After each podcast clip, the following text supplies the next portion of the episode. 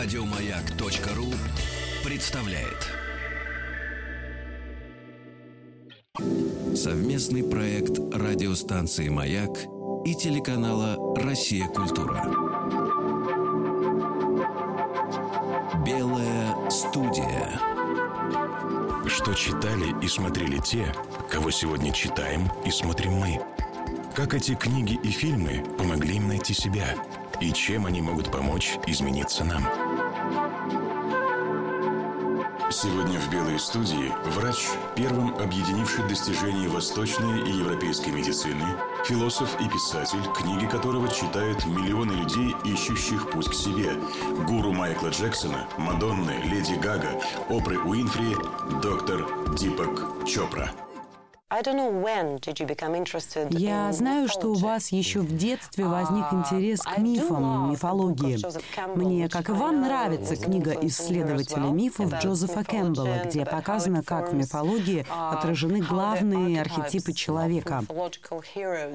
Как вы считаете, почему uh, именно мифология как форма коммуникации возникла на столь раннем этапе развития человечества? Бесконечность не поддается человеческому разуму. Она слишком велика. Если ты можешь себе что-то вообразить, значит, оно уже не бесконечно. Архетипы — это выражение неких высших символов коллективного сознания, воображения, того, к чему человек может только стремиться. В классических сказках, в «Золушке» или «Красавице и чудовище» отражено страстное желание человечества достичь чего-то, чего оно еще не достигло. Мифология — это мать духа человечества. То есть, когда ребенок читает сказку, в глубине души он рассматривает это не как нечто недостижимое, чудо, волшебство, а как то, что и с ним может случиться. Да. Ужасное чудовище отправляется в замок и после испытаний и приключений находит там спящую красавицу. Оно целует ее и превращается в принца. Это история человека в миниатюре. Мы проходим путь перемен, а в конце пути нас ждет красота, истинная эволюция, любовь, сострадание, радость и более глубокое понимание собственного потенциала. Очень интересно, что вы заговорили о спящей красавице. Это одна из моих любимых Это сказок. сказка. Это сказка о пробуждении. Само понятие пробуждения очень важный ключ. Да. Если вспомнить ваш любимый фильм «Матрица», фильм очень непростой, многослойный, в котором каждый может найти свой смысл. В этом фильме Морфеус говорит Нео, все начинается с вопроса. Пробуждение начинается с момента, когда человек первый раз ставит саму матрицу под вопрос. Иногда люди просто живут в некой системе матрицы и никогда не задают вопросов о том, что на самом деле происходит. Никогда не задаются вопросами о смысле жизни, о своем предназначении, о том, чего они могут достичь. Но у некоторых на определенном этапе развития такие вопросы все же появляются. Когда вы начали задавать себе такие вопросы? Знаете, вот сейчас, когда вы спросили, я понял, что мне было тогда всего шесть лет. Я жил у своих бабушки и дедушки в Мумбаи, в Индии. Мой отец уехал в Англию и учился там на кардиолога. Однажды мы получили от него телеграмму, что он сдал все экзамены по медицине. И дед на радостях повел меня в кино. Я даже помню, что это был фильм Али Баба и 40 разбойников. Потом мы пошли на карнавал. А той же ночью дедушка умер. Утром я проснулся от плача родственников, которые пришли на церемонию кремации. Они кремировали его тело и принесли домой его пепел в маленькой урне. И я спросил, где же теперь дедушка? Ведь вчера мы ходили в кино и на карнавал, а сейчас его нет. Куда он исчез? И я начал думать об этом. Может быть, поэтому я пошел в медицинский институт. Я хотел понять разницу между живым человеком и человеком, который только что умер. Чего же не хватает? Ведь тело состоит из тех же химических элементов, из тех же органов. Что же из него уходит вместе с жизнью? Я очень рано начал искать ответы на эти вопросы. Кроме того, я хотел понять разницу между тем, что мы видим, и тем, что есть на самом деле. Реальность, та, которую мы видим, это не то, что есть на самом деле. Это всего лишь та реальность, которую передают нам наши органы чувств. Нервная система создает для нас проекцию реальности. Например, если бы у вас была нервная система дельфина, вы бы воспринимали реальность Когда как дельфин. смотришь фильмы типа «Матрицы» или «Начало», я знаю, это еще один важный для вас фильм, очень легко на самом деле усомниться в реальности того, что нас окружает, как и герои этих фильмов. Тогда что же на самом деле реально? Фундаментальная реальность это поле возможностей и потенциалов, поле творчества, поле сознания, поле намерений. Все аспекты фундаментальной реальности тесно взаимосвязаны между собой. И она нематериальна. Например, когда вы смотрите на свое тело, оно материально.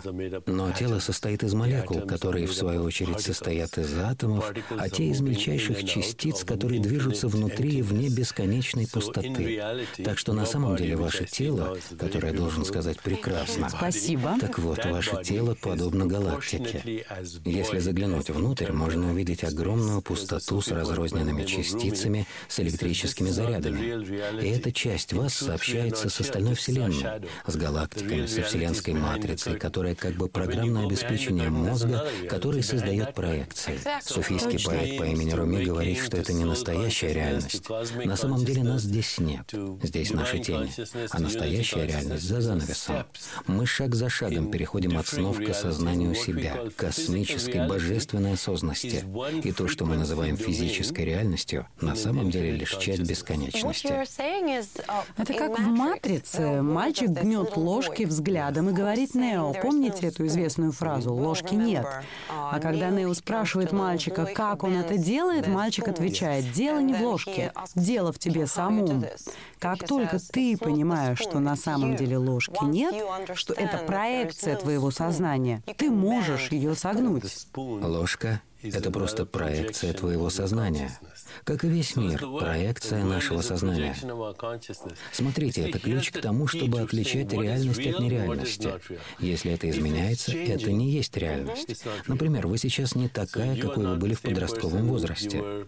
То есть все, что меняется, это нереально, это проекция. А что же тогда не меняется? Сознание, которое создает эту проекцию. Я смотрю фильм. В фильме меняются сцены. Фильм снят на пленку, на которой лишь точки и пятна. Пленка проходит перед лучом света, который идет из проектора. Вот этот цвет не меняется. Меняются кадры. История меняется. То есть вы — это не та роль, которую вы играете. Вы просто наблюдатель, носитель сознания, который может играть бесконечное количество ролей. Например, сейчас со мной вы играете роль журналиста, проводящего интервью. Но у вас также есть другие роли. У вас есть муж. Не нужно запутывать самих себя теми ролями, которые мы играем в тот или иной момент. Мы рождены для того, чтобы играть бесчисленное количество ролей. Но мы не ограничиваемся теми ролями, которые мы играем. Ваше тело — это тоже роль, это маска. А кто же, кто же мы тогда на самом деле? Просто наблюдатели? Мы свидетели. Свидетели. Свидетели. Тело и разум и то, что происходит, это кино.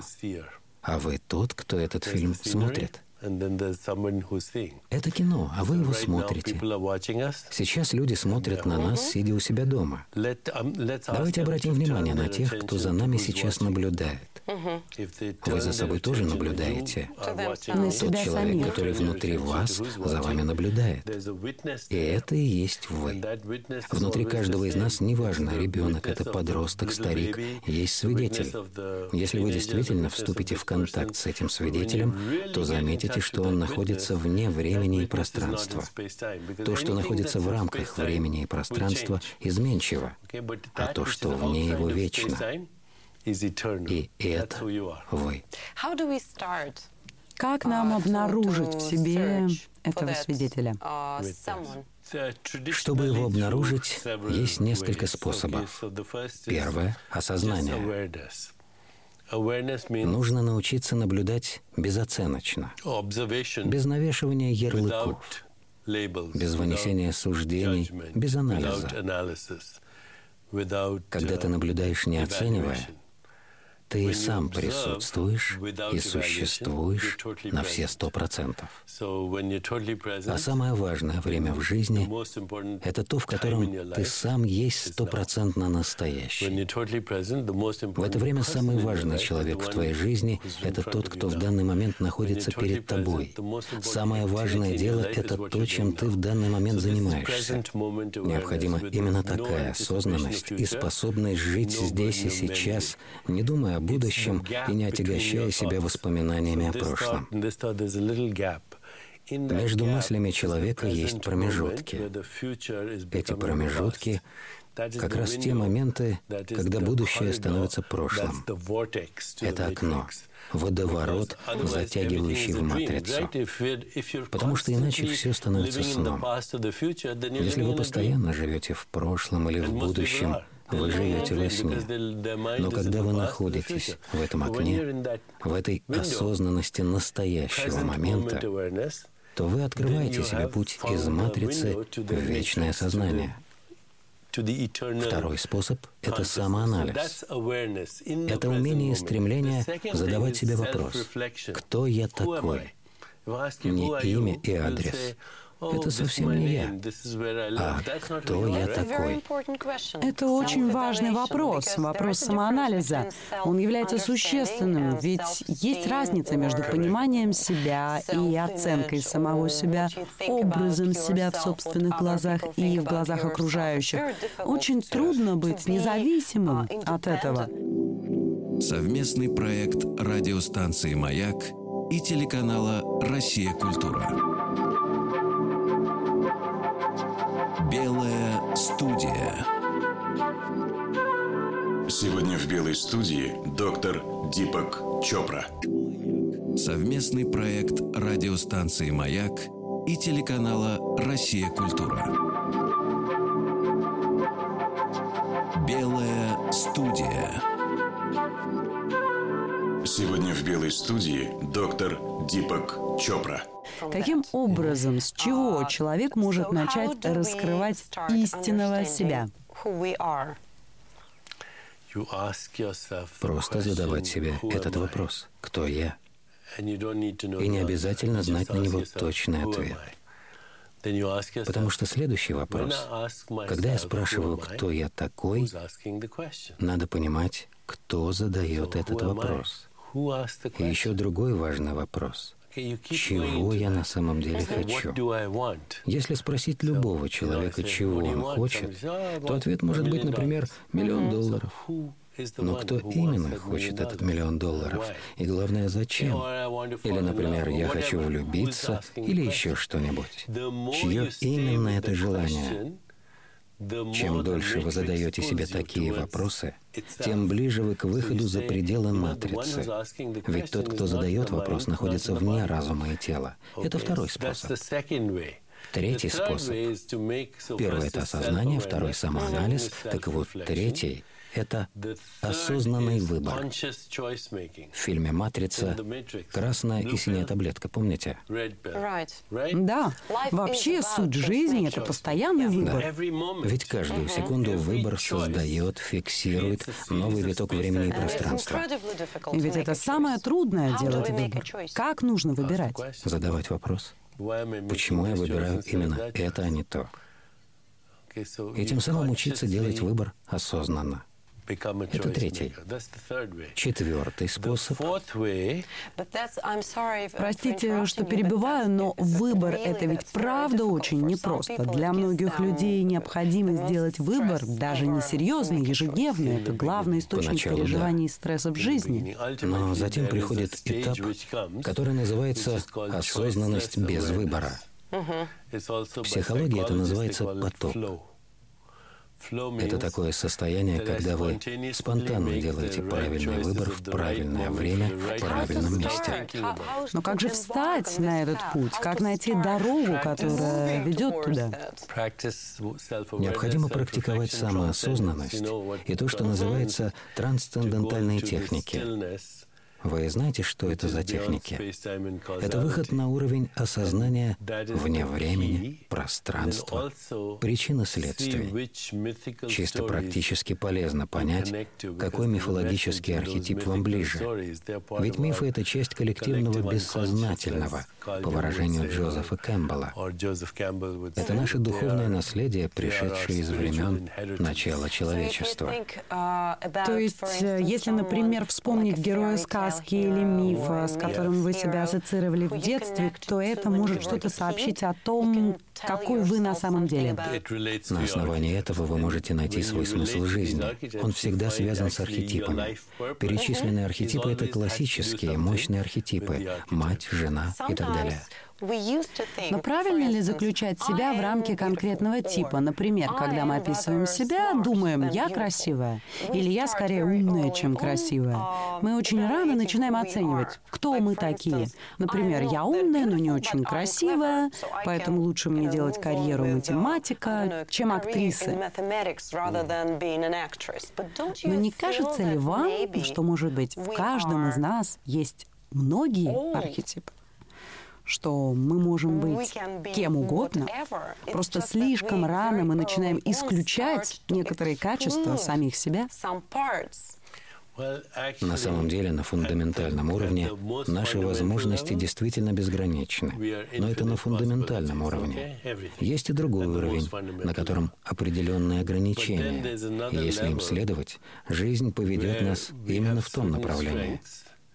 Кстати, что бы вы ни делали в любой момент, это проявление вашего архетипа. Все что угодно, бизнес, работа, профессия, все это выражает ваш архетип. Когда я разговариваю с родителями, я говорю, ваш ребенок хорошо играет в теннис, но не силен в математике. Так что не нанимайте ему преподавателя по математике. Не отдавайте в математическую школу, а наймите тренера по теннису. И одна Однажды он выиграет Уимблдон, а своим бухгалтером наймет того, у кого получаются вычисления. Разве мы можем быть уверены на сто процентов, что именно в этом предназначении? Может, ему нравится играть в теннис именно сейчас, пока он маленький, а в глубине души он Эйнштейн? Если так, то это обязательно выяснится, даст о себе знать. Вы были близким другом Майкла Джексона. Леди Гага говорит, что вы один из тех, кто оказал на нее наибольшее влияние. На ваш взгляд, а, что делает некоторые некоторых людей такими глобальными символами, такими звездами? У них есть, я бы сказал, божественная неудовлетворенность. Это острое ощущение того, что мне плохо, неуютно и некомфортно в мире, что мне надо куда-то, куда я не знаю, как добраться. Это чувство так сильно, что уничтожает страх неопределенности, непредсказуемости. Без этого качества невозможно достичь таких успехов. Знаете, когда я познакомился с Леди Гагой, ее мучили ночные кошмары. Она рассказывала мне о них. И моей первой мыслью было, из этого можно сделать отличный сценарий. Ее кошмары были полны удивительных монстров, чудовищ. И я сказал ей, что из этого можно сделать сценарий для фильмов или ее песен. И она сделала это. Вы говорите, что нужно уважать свои желания. Я согласна с тем, что это один из способов найти себя, понять, кто мы такие, изучить, чего мы хотим, что нам нравится делать, что делает нас по-настоящему счастливыми, даже если это нечто несерьезное, как покупка новой одежды, например. Совместный проект радиостанции «Маяк» и телеканала «Россия. Культура». Белая студия. Сегодня в «Белой студии» доктор Дипак Чопра. Совместный проект радиостанции «Маяк» и телеканала «Россия. Культура».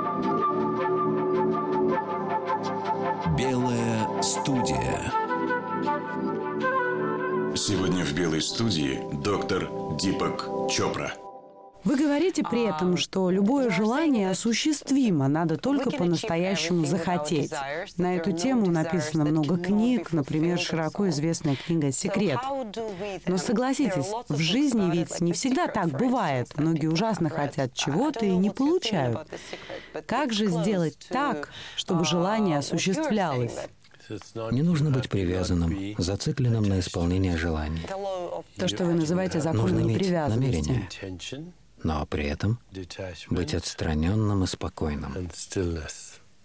Это не интенсивное желание, это просто тонкое намерение. Когда я иду из точки А в точку Б, я не стараюсь идти. Когда я говорю с вами, я не стараюсь говорить. Когда ты пишешь хорошую песню, тебе не нужно прикладывать усилий. Она сама выходит из-под твоего пера. Вопрос в том, могу ли я отстраниться и посмотреть на это со стороны, отпустить это и вернуться к себе. К себе в смысле не к своему разуму, а к своей душе. Так что необходимо намерение, отстраненность, спокойствие и умение отпускать. Все истинное происходит без усилий. Если вы прикладываете дополнительные усилия, это неправильно. Отсутствие сверхусилий – это тоже важный аспект. Обычно считается иначе. Но вот в той же «Матрице» финальной битвы это не кровавый бой мускулов, а просто Нео вот так вот легко с ними расправляется. То есть пока что-то дается с трудом и усилием, это не ваш путь. Да, должно быть действительно легко. То есть если требуется приложить усилия, вы на неправильном пути. Да, так же, как ходьба не требует от нас усилий. Или засыпание. Люди, страдающие от бессонницы, пытаются уснуть. Меня часто спрашивают, страдаю ли я от смены часовых поясов, и я отвечаю нет. Я действительно никогда не уставал от бессонницы, потому что не прикладывал усилий, чтобы уснуть. Я знаю, что когда мое тело хочет спать, оно уснет. Это ведь нельзя контролировать. Так что суть естественности — это отсутствие усилий и спонтанность. Если нужны усилия, если это не спонтанно, если это не приносит радость, значит, это не то, что вам надо. А как вы на практике используете принцип отстраненности? Потому что, например, вы чего-то хотите. Денег или женщину, которую вы любите, или думаете, что любите, мы поговорим о любви позже, или еще чего-то. Как отстраниться от этого желания? Занять свою голову другими заботами или что? Нет, нет. Нужно иметь желание и наблюдать, как это желание будет исполняться.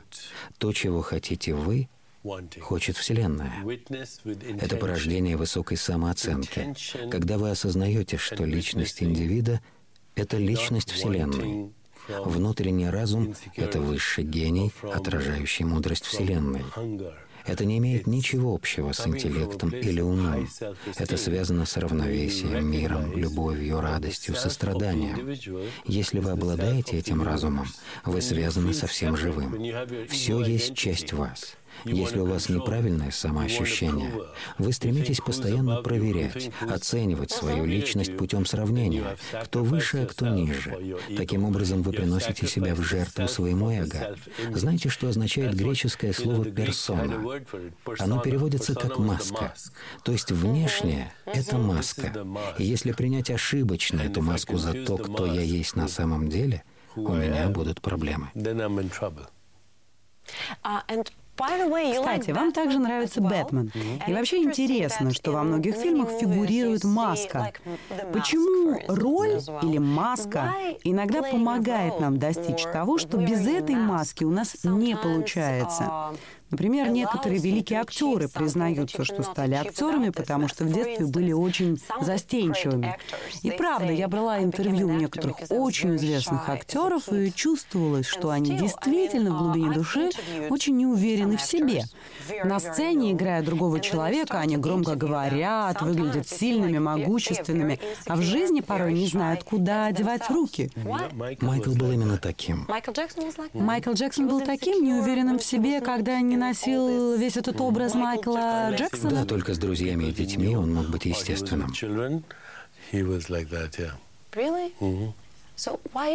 Но почему тогда, почему маска позволяет что-то показать, что ты не в состоянии сделать без нее? Маска позволяет проявиться вашей сути, которую вы не можете выразить без нее. То, чего вы больше всего боитесь, есть ваш основной потенциал. Это как раз секрет многих великих актеров. Особенно на сцене легко получается выйти из укрытия и актуализировать и показать свой потенциал. В этом, я считаю, мудрость неуверенности. Можно ли научиться как-то использовать эту маску в повседневной жизни, как-то связаться с этим супергероем внутри нас? Нужно спросить себя, чего я больше всего стесняюсь? Чего я не хочу, чтобы другие обо мне знали? Есть даже книга об этом. Называется «Эффект тени». Смотрите, если вы стоите на солнце, вы отбрасываете тень, правильно? В темноте тени не будет, только когда есть свет. Значит, эта тень о чем-то пытается нам рассказать. В данном случае тени — это та часть вас, которой вы стесняетесь. Это очень интересно но которая является обратной стороной вашего потенциала. За этой тенью всегда стоит дар. Есть еще один вопрос, который я должна вам задать о законе отстраненности и умении отпускать. Иногда просто невозможно отпустить то, что нужно отпустить. Особенно, если речь идет не о вещи, а о любимом человеке, например. Ведь в жизни часто такое бывает. В таких случаях нужно глубокое понимание и глубинная зрелость. Понимание главного — того, чем что-то прекраснее, ценнее, живее, тем оно менее долговечно. И тем меньше значит физическая утрата. И это глобально. Рано или поздно совсем придется расстаться. Сколько лет вашему ребенку? Ой, не говорите. Я должен вам это сказать. Сколько ему? месяцев. Так вот, через пять лет этот десятимесячный младенец исчезнет. О нем останутся только воспоминания. Так что именно сейчас вам надо сказать себе, это настолько недолговечно, что именно сейчас нужно уделить этому все мое внимание. Сейчас. Я не могу позволить себе в будущем держаться за этот застывший кадр. Этот кадр будет выглядеть по-другому через пять лет. И тем более через десять. Изменитесь ли вы? Когда вы осознаете недолговечность природы, у вас не останется другого выхода, кроме как отпустить. Ведь то, что вы так крепко держите, больше не существует. А поэтому перестает существовать и тот, кто крепко держится за несуществующее. Есть нечто более глубокое, из чего произрастают как раз все эти драгоценные моменты. Как я уже говорил, Самый важный момент в вашей жизни — это прямо сейчас. Самое важное дело — это то, которое вы делаете в данную минуту. И если вы направляете все свое внимание на то, что происходит здесь и сейчас, нет необходимости за что-то держаться. Но когда, например, один из моих родственников сейчас очень болен, как говорить с такими людьми? Чем ты можешь им помочь? Как помочь им принять это? Во-первых, нужно понимать, что для вашей семьи это уникальная ситуация. Но у всех, кто когда-либо жил, подобные ситуации уже были. Вы не первые и не последние, хотя вам ситуация кажется из ряда вон выходящей. Во-вторых, Важно, как вы относитесь к этой ситуации. Именно сейчас вашему родственнику нужна вся ваша любовь, вся забота, все ваше внимание и вся ваша благодарность за то, что вы имеете. Когда эта ситуация закончится, вы будете искренне горевать о ней всем сердцем. Нужно помнить хорошие моменты, а когда человека не станет, он все равно останется в вашей памяти, в вашем сознании. Но не нужно отрицать горе. Если вы будете его отрицать, то в какой-то момент это вырастет в патологию, может привести к стрессу или даже к заболеванию. Нужно понимать, что все мы люди, все мы страдаем, всем бывает больно, все мы грустим. Но это потому, что мы умеем не только страдать, но и радоваться. Жизнь — это контраст. Если бы в этой комнате было темно, то теней бы не было. А жизнь — это радость и боль, рождение и смерть. Жизнь — это старение, жизнь — это удовольствие, жизнь — это страдание, жизнь — это восторг. Но если бы всего выше перечисленного в жизни не было — это была бы не жизнь, а музей. Можно и в музей сходить, но в музее все одинаковое. Вы когда-нибудь видели фильм, в котором происходят только хорошие события? Это был бы скучный фильм. А, есть много историй о любви в литературе, о любви разрушающей, которая убивает. Да. Как победить такую страсть? Нужно ли с ней бороться? Как вы с ней работаете? Ведь есть люди, у которых есть только одно желание — быть с определенным человеком. Как им помочь? Я думаю, что если это отрицать, оно становится только сильнее. Как у Шекспира. С большим рвением гонятся, чем потом им наслаждаются. Понимаете, когда у тебя чего-то нет, ты страстно этого хочешь, а получив, охладеваешь. Вроде бы ничего особенного, правда? То есть ты должен это принять? Просто принять, как часть своего прошлого. Для духовно зрелого человека это очень просто. Но вы ведь помните в «Идиоте» Рогожина, который убил Настасью Филипповну? Представьте, что он приходит к вам и рассказывает «Дипок, что мне делать? Я собираюсь убить любимую женщину. Я почти потерял все свое состояние. Я никак не могу преодолеть эту страсть. Что бы вы с ним сделали? Как бы вы ему помогли? Я бы сел с ним рядом и предложил вообразить, что у него есть эта женщина и все, что он хочет. И что дальше? Если поразмышлять над ответом на этот вопрос, придет внутренняя зрелость.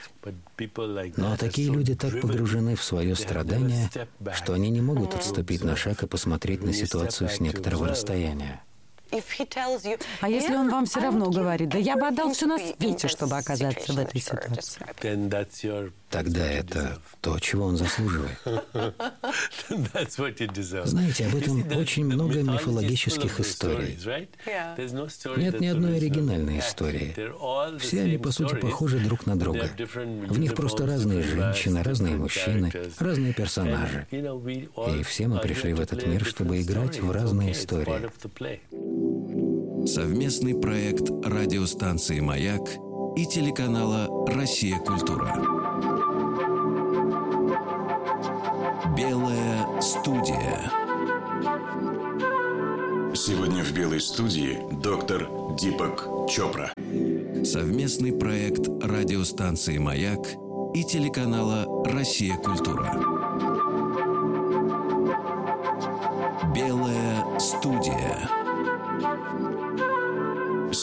Белой студии доктор Дипак Чопра. А как закон отстранения работает с настоящей любовью? Если это настоящая взаимная любовь, вы все равно в каком-то смысле отстраняетесь? Потому что главный постулат закона отстранения гласит, ты можешь обойтись без чего угодно. Можно ли быть в каком-то смысле независимым от любимого человека? Нет. Любовь проходит определенные этапы. Первый этап влечения. Вас влечет к людям, чьи черты у вас есть, но развиты недостаточно. Нас привлекают люди, чьими качествами мы хотели бы обладать, но не обладаем в полной мере. Мы общаемся с ними, потому что хотим, чтобы они делились с нами своей энергией. Это первый этап. Второй этап — так называемая влюбленность, когда люди так влюблены друг в друга, или хотя бы в одностороннем порядке, что больше ничего для них не имеет значения. Они жадно ловят каждое слово любимого, даже если он несет абсолютную чушь. Они держатся за руки, ласкают, обнимают, пишут стихи и песни. Это второй этап. Третий этап — это духовная общность, когда люди близки на душевном уровне и не чувствуют превосходства свое или другого, не оценивают друг друга, понимают чувства друг друга без оценок. Я говорю про настоящую любовь, а не про ту, которая в кино. Четвертый этап — это подлинная близость. Это не столько физическая близость, сколько душевная, эмоциональная, интимная. А потом наступает отстранение. Что такое отстранение? Я люблю тебя настолько сильно, что отпускаю тебя. Неважно, любишь ты меня или нет. Я люблю тебя. Остальное — это не твое дело. Вот это настоящая любовь, которая приводит к страсти. Настоящая страсть появляется только на поздних этапах.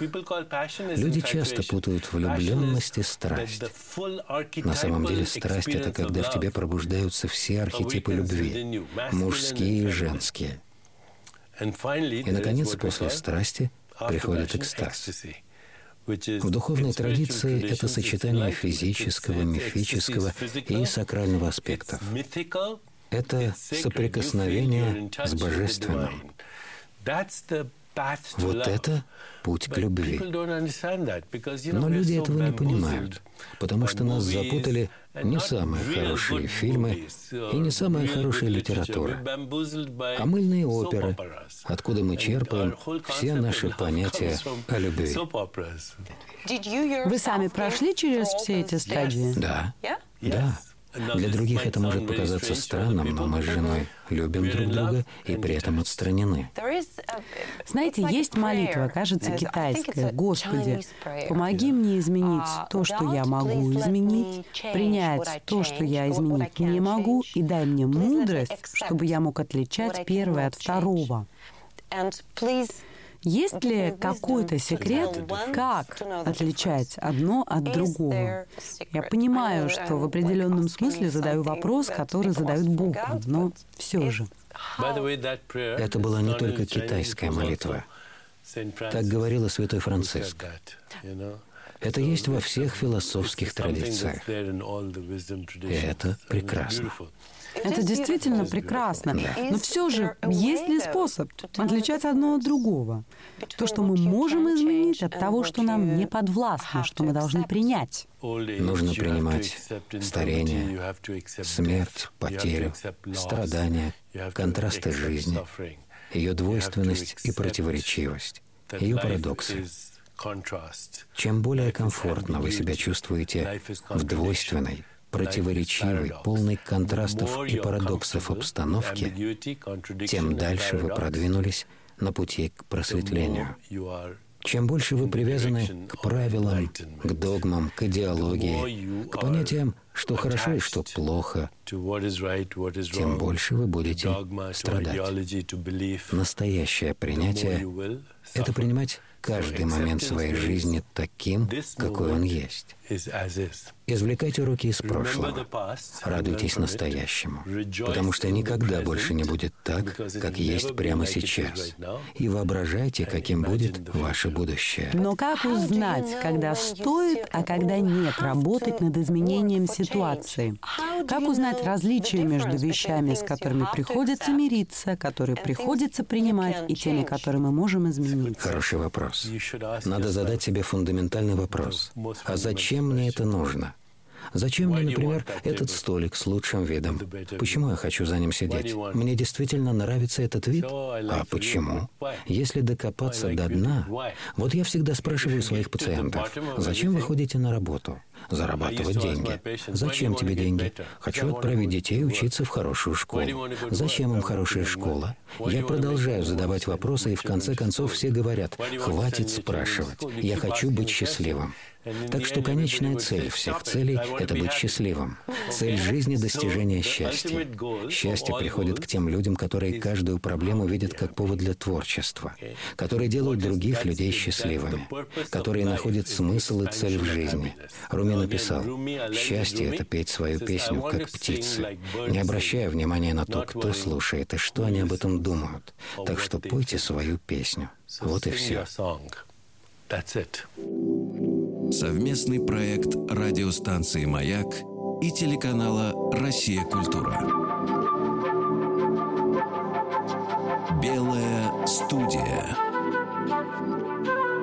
Сегодня в «Белой студии» доктор Дипак Чопра. Еще больше подкастов на радиомаяк.ру